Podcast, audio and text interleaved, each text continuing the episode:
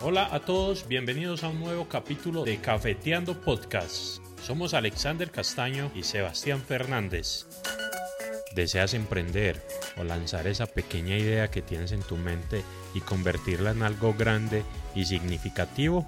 Aquí en Cafeteando Podcast, Sebas y yo, y de la mano de grandes expertos que van a estar acompañándonos, te vamos a ayudar a hacerlo realidad. Queremos que este podcast sea tu compañero de viaje emprendedor.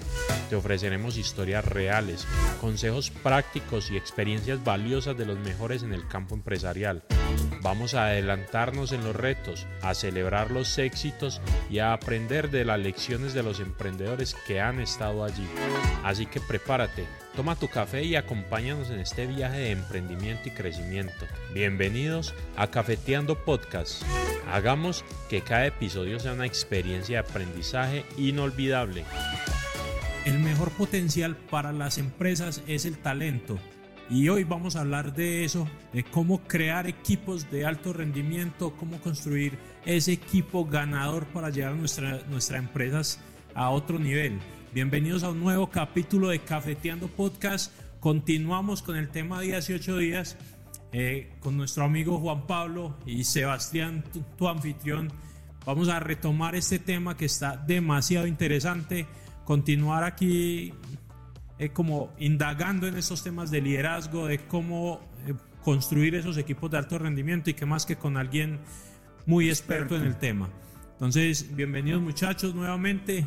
Aquí vamos a retomar este, este tema que de verdad que está súper interesante y yo sé que para las personas que están allá afuera, nos están escuchando, nos están viendo, eh, les va a servir mucho. Y antes de, de, empezar, que nos vean, bueno, los que están en vivo ya, nos están viendo por Twitch, y los que vean el podcast, y los que escuchen el podcast, y los que vean en YouTube, para que sepan que los miércoles estamos en vivo. Esto se está eh, transmitiendo en vivo a través de Twitch. Si no tienen la aplicación, no la conocen, es una aplicación eh, tipo YouTube, pero especializada en streaming. Streaming en vivo. Listo, para que la descarguen y ya mandamos el link, simplemente lo abren y ya les em empiezan a ver el video cuando estamos grabando, el detrás de cámaras, pues todo el rodaje acá. Listo. Listo. Entonces, vamos a retomar con el tema de liderazgo con Juan Pablo.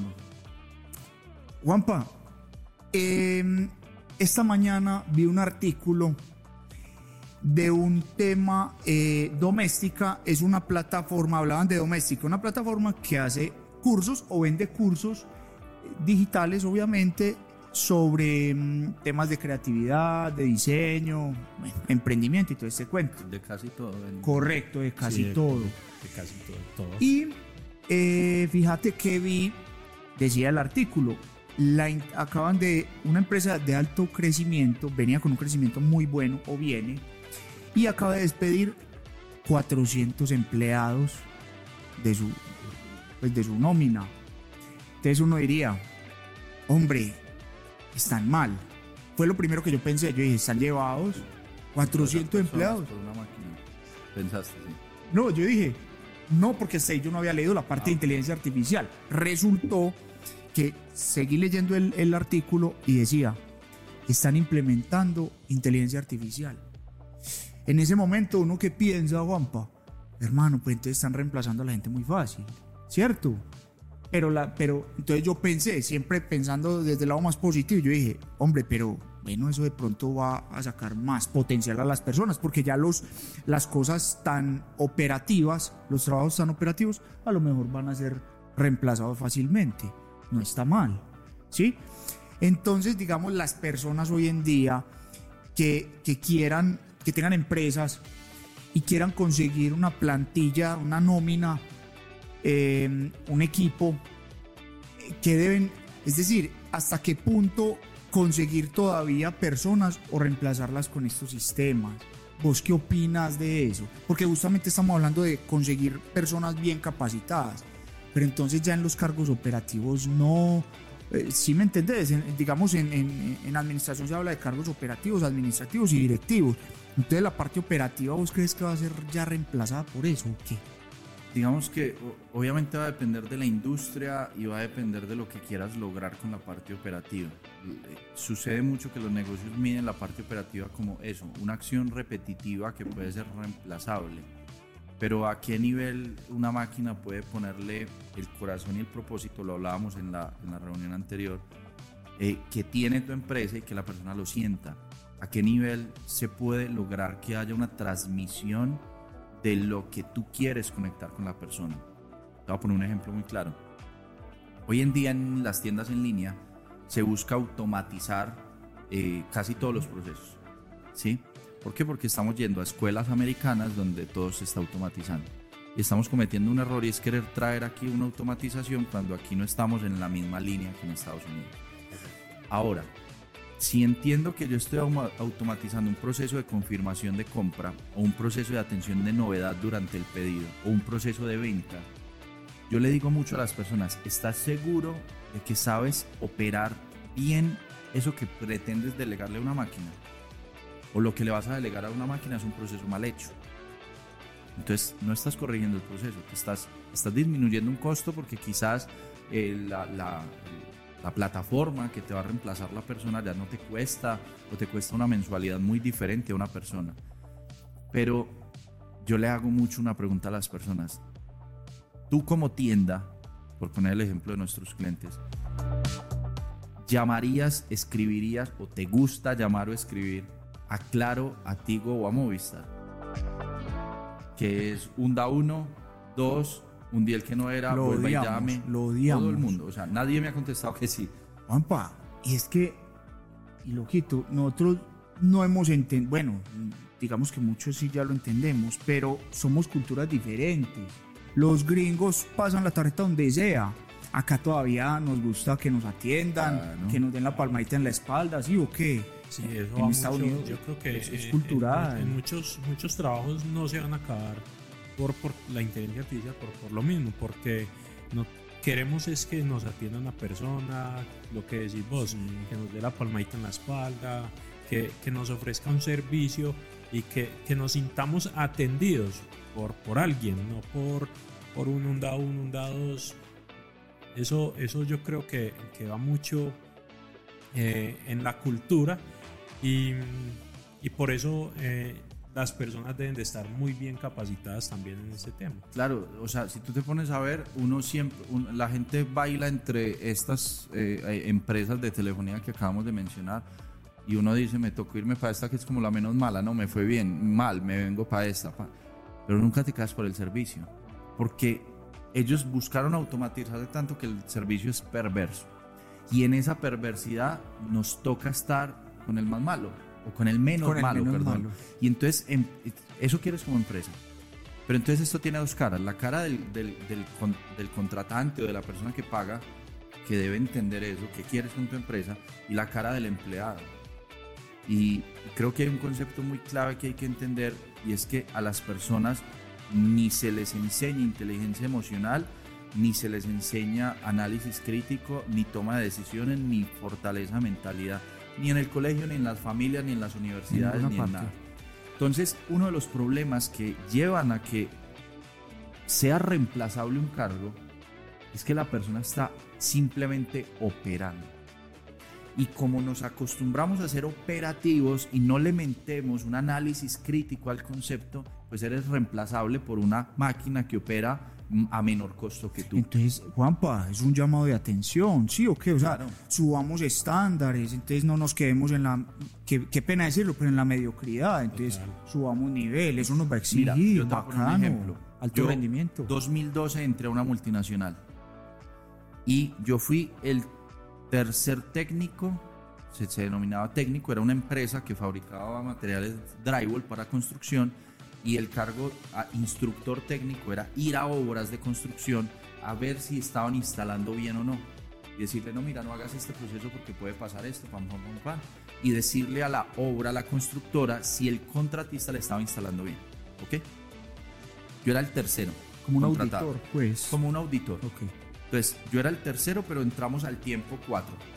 O sea, éramos seis en total. ¿Ok? Y a mí me dieron unas funciones y me medían de una forma. como lo hablábamos anteriormente, como ya lo vamos a detallar un poco más. Pero cuando yo empecé a desarrollar mi función, yo vi que yo iba y quería enseñar y quería dejarles algo que no fuera solo palabras, un manual. Y el manual no existía en la empresa. Entonces dije yo, ¿y si creo el manual? Entonces empecé a llegar todos los días en la noche a mi casa, descansaba y le dedicaba media hora de mi tiempo personal a crear el manual de la empresa, una multinacional, que plata y, y cargos tenían de ahí para arriba para crearlo. Pero como ellos no lo estaban creando, el que lo sufría era yo. Porque a mí, yo llegaba a la, a la siguiente visita a la misma hora y me decían, no, yo no le entendí. Pero si yo le dejo un manual, ah, no es que yo se lo dije y además en el manual está.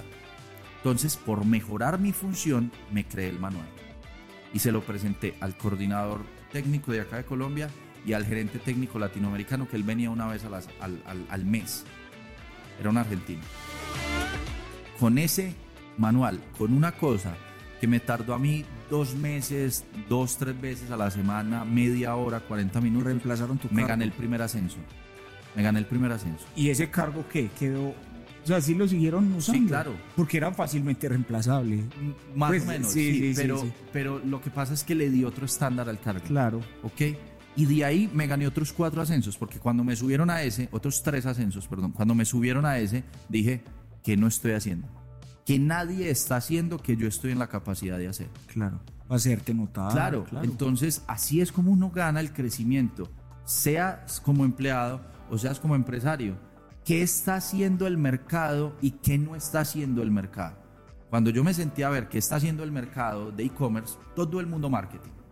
Yo dije, bueno, y si me pago dos capacitaciones y hablo de esto, yo aprendo rápido, yo las cojo, si le meto plata y aprendo.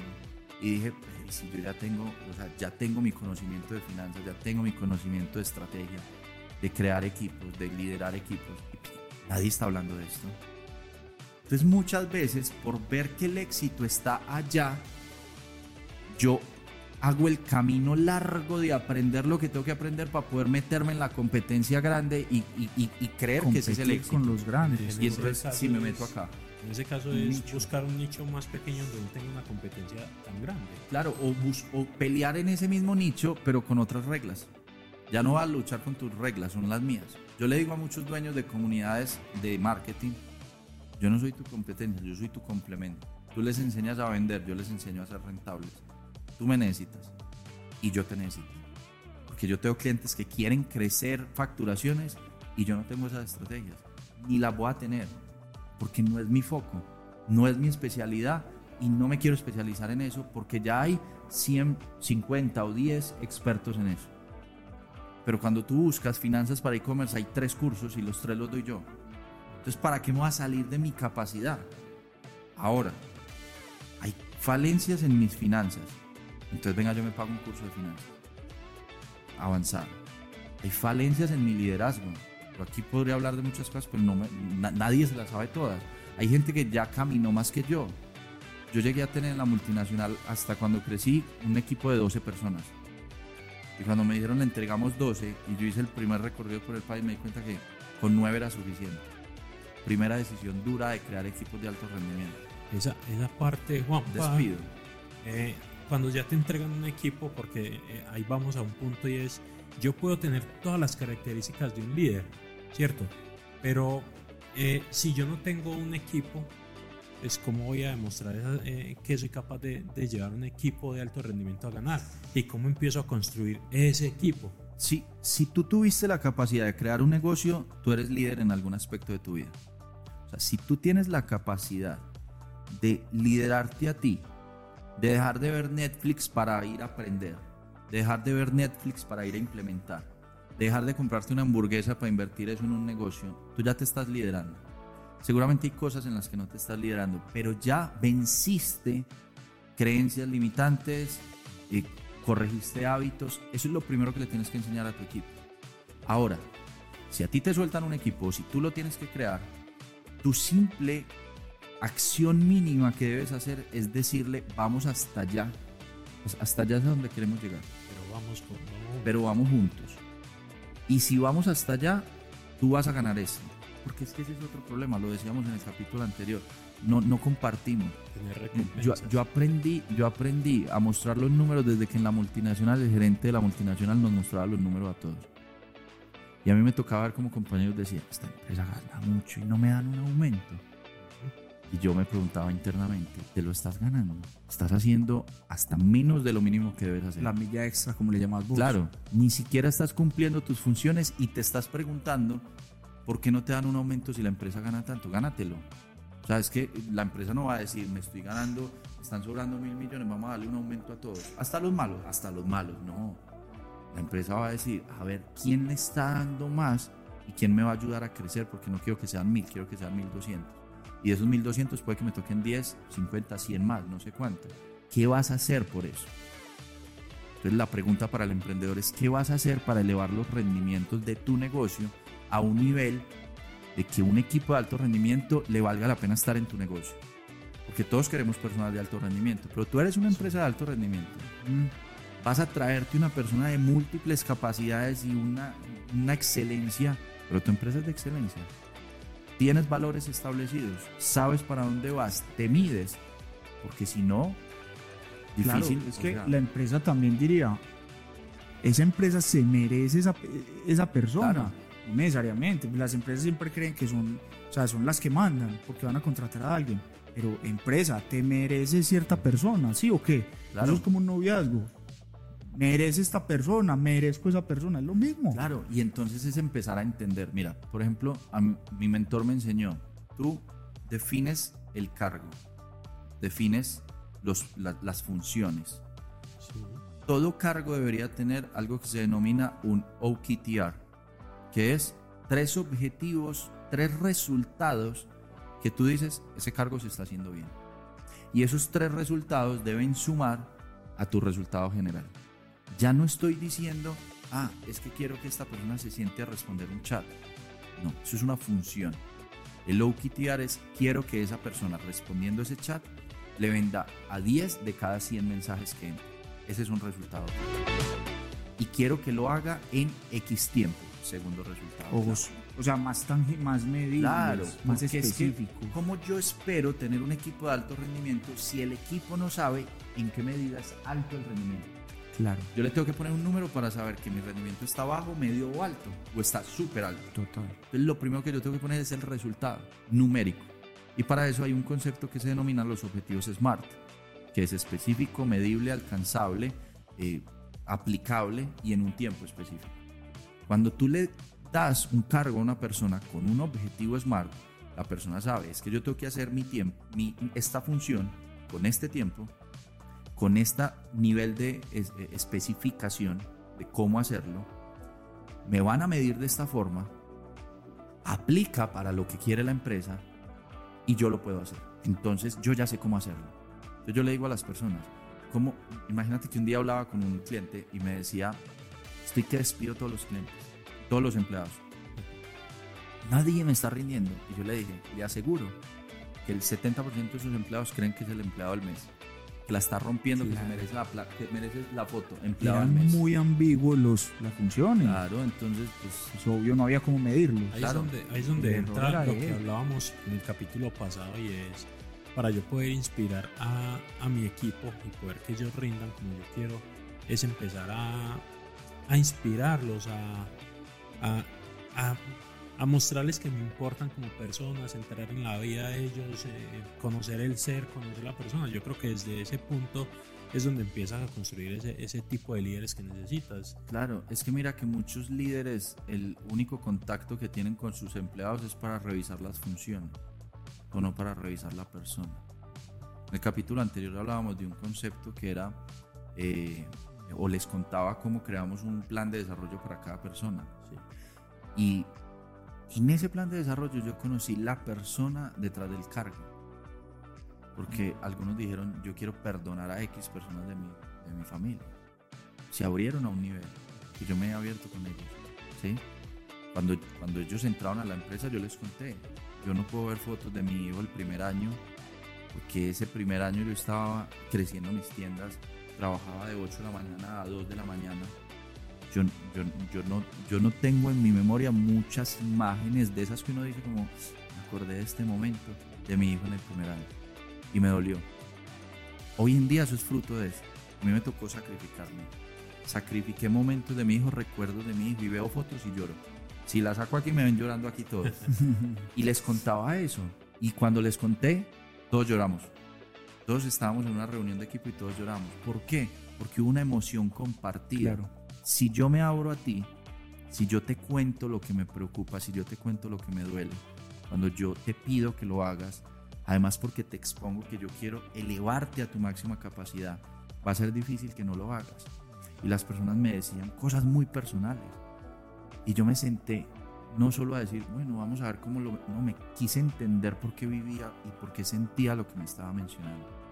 Y ahí conocí a la persona detrás del cargo e identifiqué que esa persona tenía ciertos detalles que si le trabajamos vamos a sacar el potencial que ni ella sabe que tiene y que nunca nadie ha visto.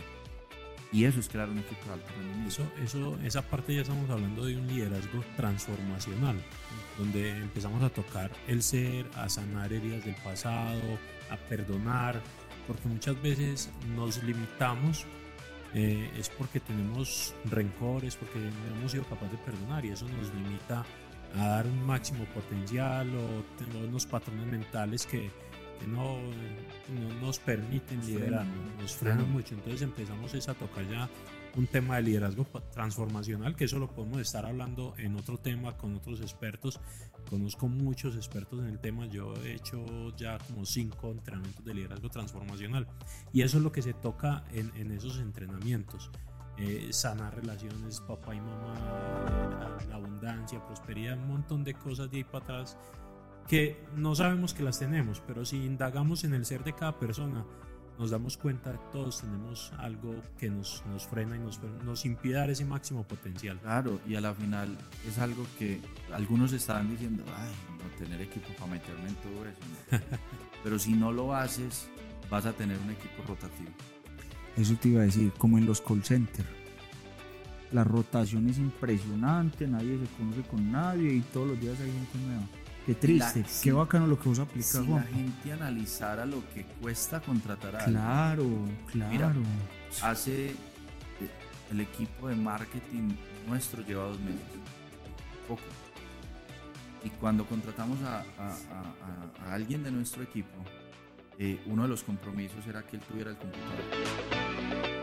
Y él, detalles financieros, no lo tenía.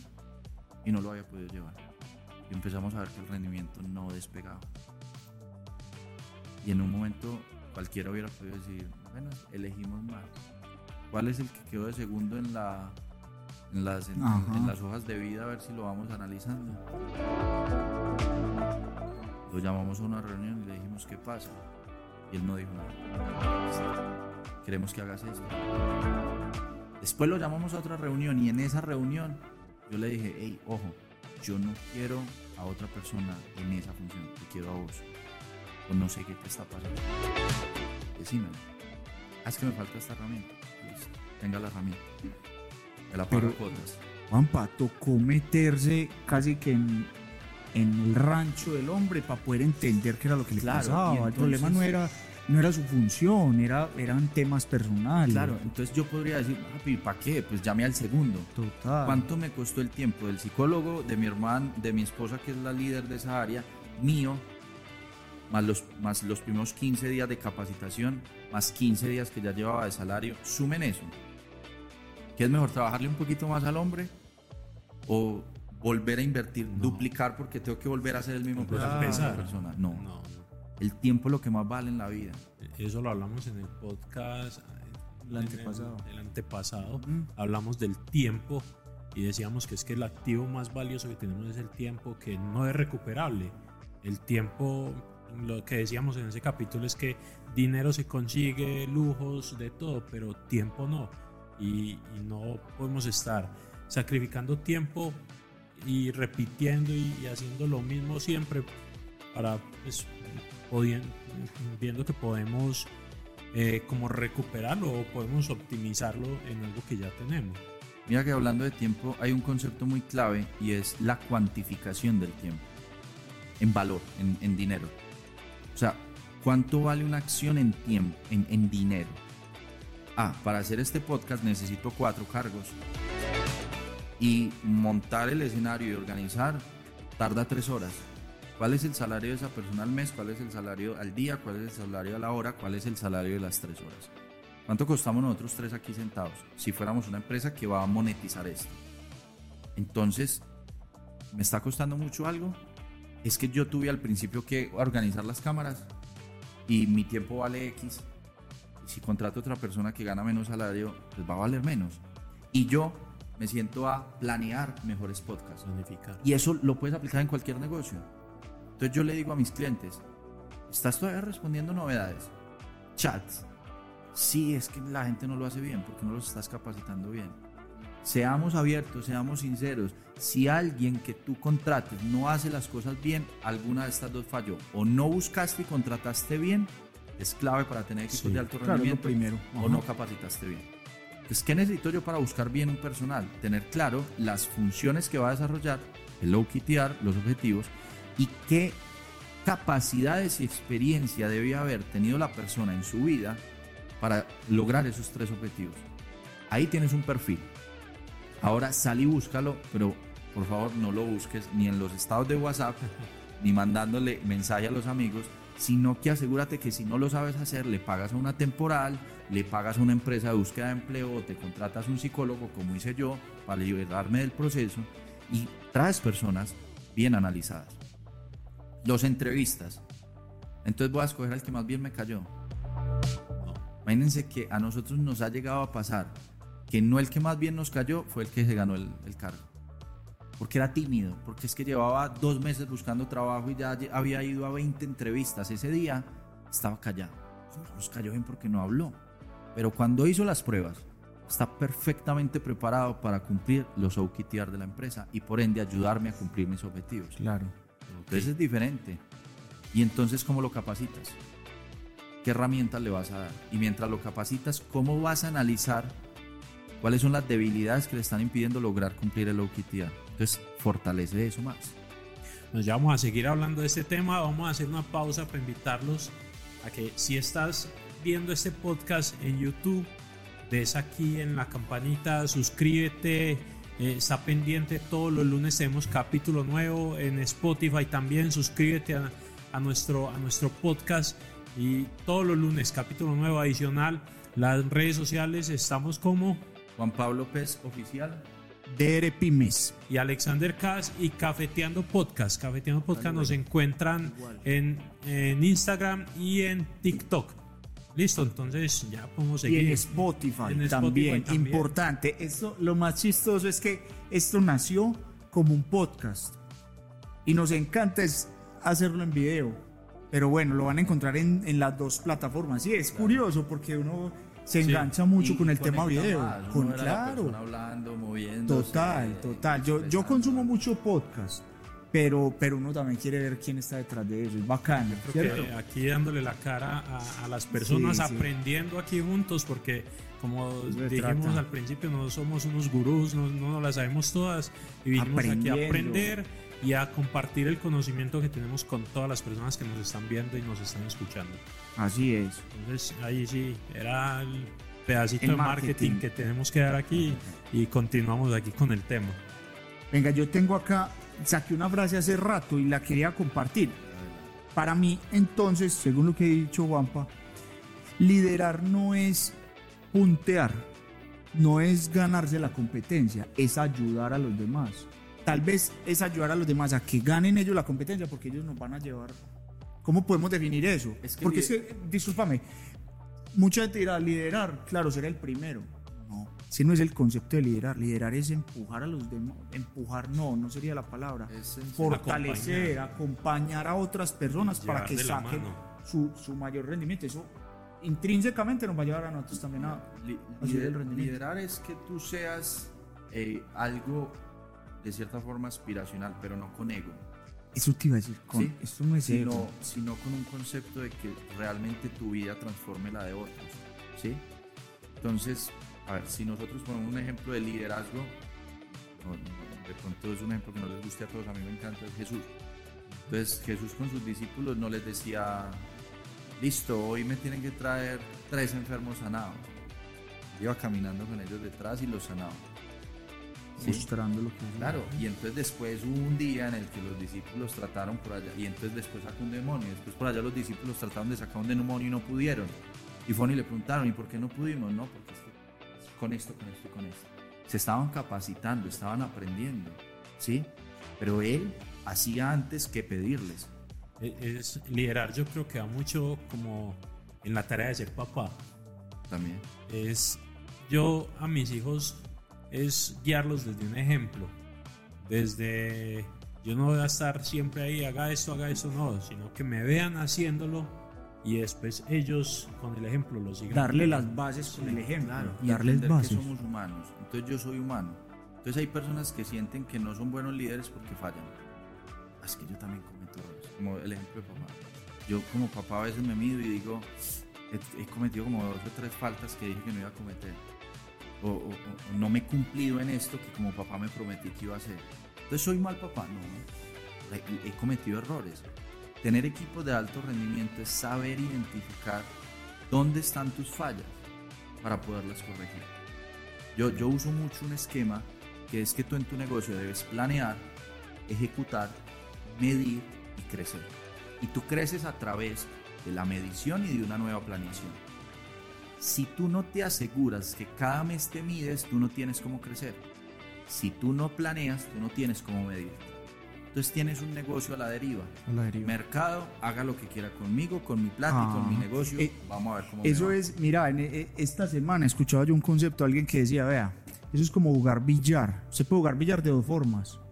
Una es pegarle a la, a la bola pues, la que esté en el momento y esperar a ver si le pega a las otras dos. Y la otra es hacerlo con estrategia, o sea, pegarle con pensando que esta bola le va a pegar a las otras dos. Es estratégico. Lo que vos decís, una cosa es soltar ese negocio a la deriva, ponerlo hacia la deriva, a ver si sale. Otra cosa es tener todo medido y llevándolo y haciendo justamente esa medición, ese ciclo eh, de mejoramiento continuo. Claro, entonces ahora no mires ese ciclo como un ciclo, sino como una espiral. Ok, Donde tu planeación te lleva a crecer nuevamente. hacia afuera. Ok. ¿ok? Entonces, si tú planeas cómo crecer, entonces tú dices, ay, en mi negocio tuvo utilidades, pero si me las gasto, va a ser ciclo. No, tiene Claro. que ser espiral. Entonces, de las utilidades no voy a ver un peso. Yo me pongo mi salario. Mi equipo tiene su salario. Pero si yo reinvierto, mañana mi aumento, mi equipo se aumenta. Les cumplí la promesa. Tener un equipo de alto rendimiento, por ejemplo, es poder aumentar mis utilidades para que mañana que hayan buenas utilidades yo poder decir, esta área yo ya la quiero soltar. Y al líder que yo voy a delegar esa área es el líder que yo he venido formando en desarrollar las personas que él va a liderar. Si yo mañana tengo cuatro asesores, hoy tengo, en un mes tengo cuatro asesores y en seis meses necesito ocho, mi hermano no es capaz con ocho. Entonces necesito dos líderes. Mi hermano coordina a los líderes, los líderes coordinan los asesores. ¿Quiénes van a ser las dos asesoras? Voy a buscar afuera una persona a venir a que aprenda el cargo y entienda lo que tiene que liderar. No, el que tiene que crecer es uno de los que eh, hoy en día es asesor, para que sea líder de asesores. Entonces los tengo que trabajar. Entiende el proceso ya. Listo. ¿Qué porcentaje de mi utilidad le voy a dar a ese líder? Y esto choca mucho. ¿Qué porcentaje de mi utilidad le voy a dar? Juan, ¿por qué de utilidad? Démosle unas comisiones, démosle unos incentivos, un valor, sí. Pero es que un valor a la final es un valor que se puede ganar por una función. Sigue siendo alguien que opera y tiene un resultado. Pero si tú le dices, yo te voy a dar el 1, el 2, el 3% de mi utilidad, me duele que la empresa gane y que la empresa no gane. Y si la empresa hoy gana 100, pero mañana gana 300, yo hoy ganaba 1, pero mañana gano 3. Entonces yo necesito que crezca el negocio y que mi equipo que me acaban de encargar a liderar crezca. Y el concepto cambia. Crecer juntos. Sí, es un crecimiento eh, eh, en equipo. Sí. Eh, Y basado en resultados. Claro.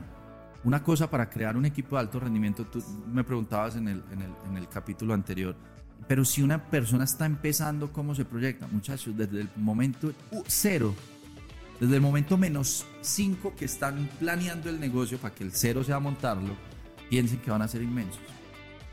¿Ustedes saben cuál ha sido uno de mis problemas como dueño de mi agencia hoy en día? Que yo quiero ser como la multinacional en la que trabajaba. Y eso es duro, porque la multinacional en la que yo trabajaba daba prima doble en junio y en diciembre. Okay. No medio salario de prima, salario completo. No recibía dos salarios. Y si salías a vacaciones, te daban prima de vacaciones. Generalmente cuando las personas salen a vacaciones, les dan el salario de los días de trabajo. Y hay gente que no lo sabe calcular y cuando vuelve y entra y los cinco días le pagan 20 mil pesos. ¿Y por qué? pues porque ya le pagué ahorita. Es que le adelanté el salario, eso es vacaciones. No, allá te daban un salario adicional en tus vacaciones. Pero diario te daban el almuerzo. Pero además anualmente había una convención donde nos llevaban afuera a otra ciudad a mostrarnos el plan del siguiente año y a tener un espacio de crecimiento personal. Y yo me dije un día, voy a hacer todo esto. Me va a costar, sí, pero mi equipo va a ser de la forma en la que yo, al ver que esa empresa tenía todo eso, quise crecer. Y si yo lo tuve como esencia, le voy a, a inyectar esa esencia. Entonces, si les cuento, yo tengo mi equipo de prestación de servicio, llevamos un año funcionando, todavía no los puedo tener prestacionales, pero ya les vamos a pagar prima. Y en octubre vamos a tener la convención. Y el objetivo para 2024 es ya tenerlos con salario prestacional o antes, pues, porque ya la ley nos va a asegurar que tenemos que hacerlo antes y hacerlo prestacional con, con prima completa y con muchas cosas. Ahorita, hoy es 31, mañana empiezan a disfrutar de un almuerzo todos los días. Juan, eso te cuesta, claro. Me cuesta y cuesta bastante mes a mes.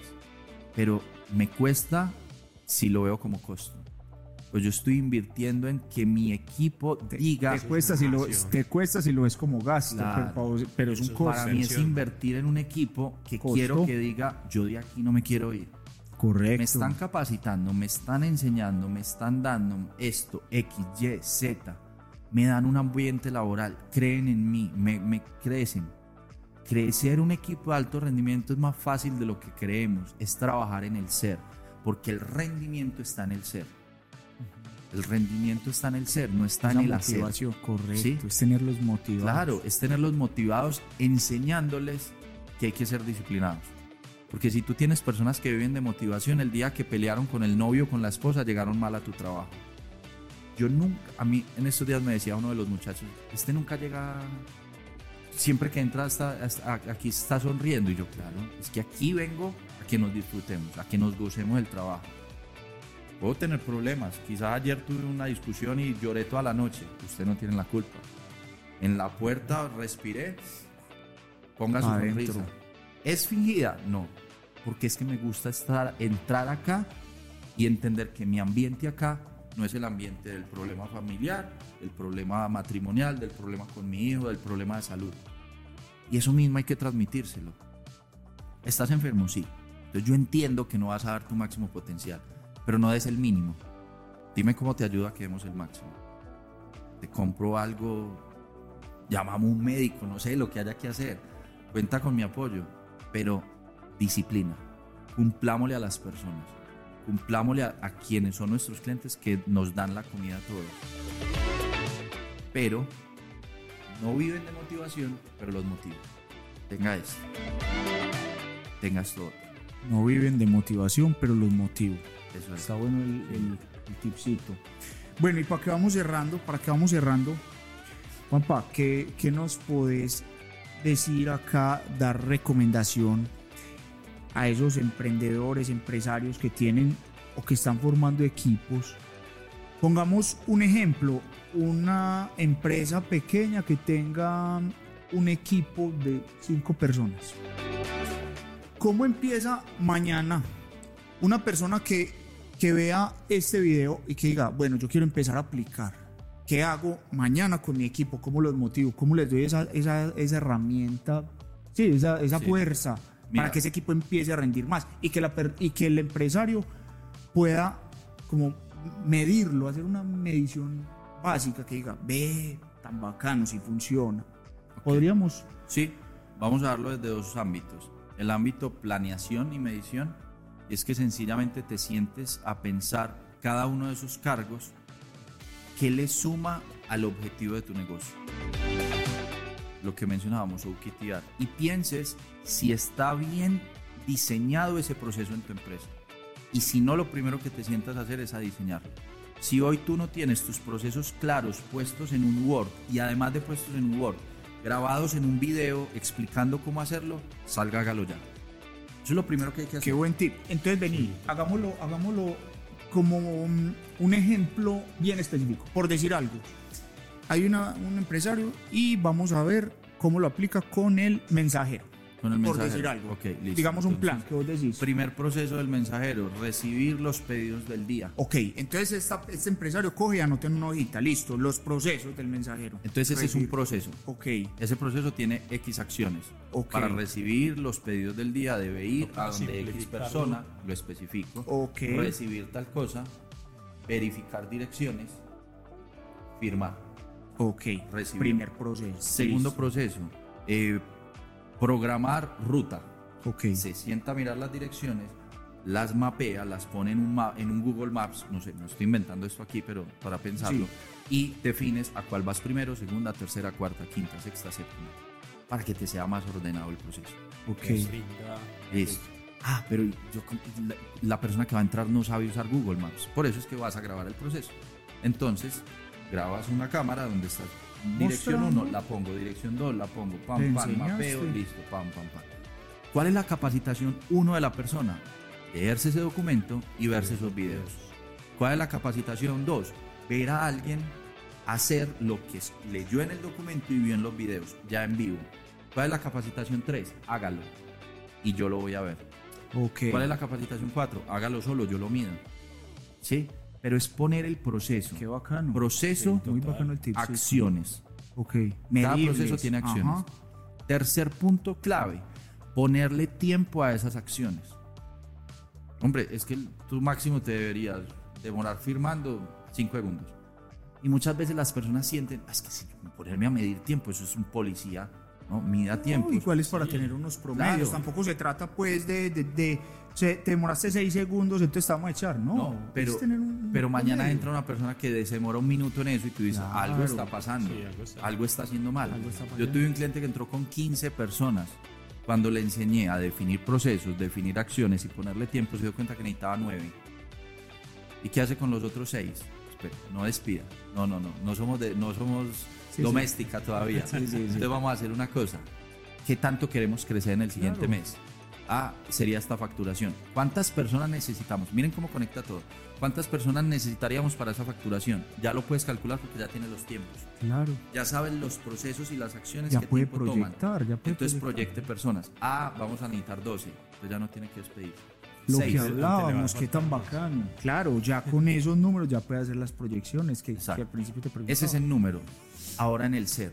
Recuerden que tener equipo de alto rendimiento es el ser. Es que tú como líder actúes más desde el amor y no desde la fuerza.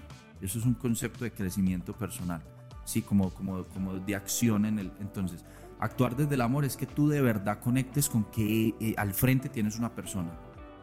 Sí, porque es que uno muchas veces dice, por allá viene el asesor. No, por allá viene Daniela.